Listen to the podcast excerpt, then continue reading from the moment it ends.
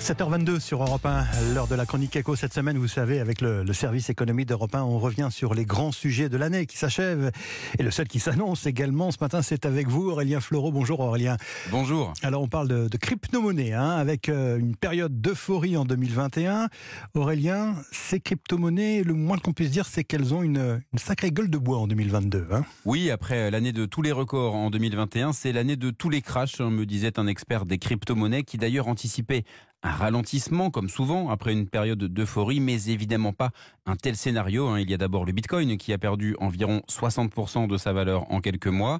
D'ailleurs, le marché global des crypto-monnaies, qui était estimé à 3 000 milliards de dollars il y a un an, vaut aujourd'hui moins de 900 milliards. Une année atroce, comme l'a résumé le magazine Forbes. Pourtant, le nombre de personnes qui ouvrent un compte sur une plateforme d'échange a encore fortement augmenté euh, cette année. En France, les acheteurs de crypto-monnaies devraient passer de 8 à 12% fin 2022 selon les estimations de l'ADAN, l'Association pour le développement des actifs numériques. Et alors Aurélien, le, le, le crash principal de cette année, c'est bien sûr celui de FTX. Hein.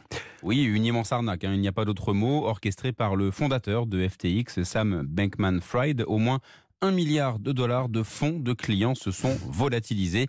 Spectaculaire et inattendu, comme l'explique Julien Furlanetto, spécialiste des sujets crypto et blockchain au sein du cabinet Wavestone. FTX, c'était euh, la deuxième plus grosse plateforme d'échange du monde en termes de volume.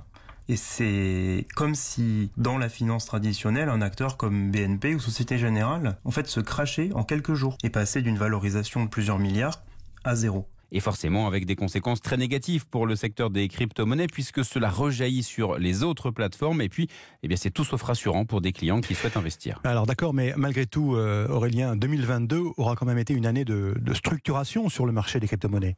Oui, parce que si l'on veut voir le verre à moitié plein, tout cela permet d'assainir, de mieux construire l'écosystème autour des crypto-monnaies. D'ailleurs, une réglementation européenne doit voir le jour en 2023. Et puis, autre preuve que tout cela se structure, le nombre d'acteurs de la crypto-monnaie à s'être enregistré auprès de l'AMF, l'autorité des marchés financiers, a doublé cette année. Merci Aurélien Fleureau du service économie de la rédaction d'Europe 1. On vous retrouve aussi à 13h hein, sur, sur Europe 1 pour La France Bouge avec un dossier spécial chocolat.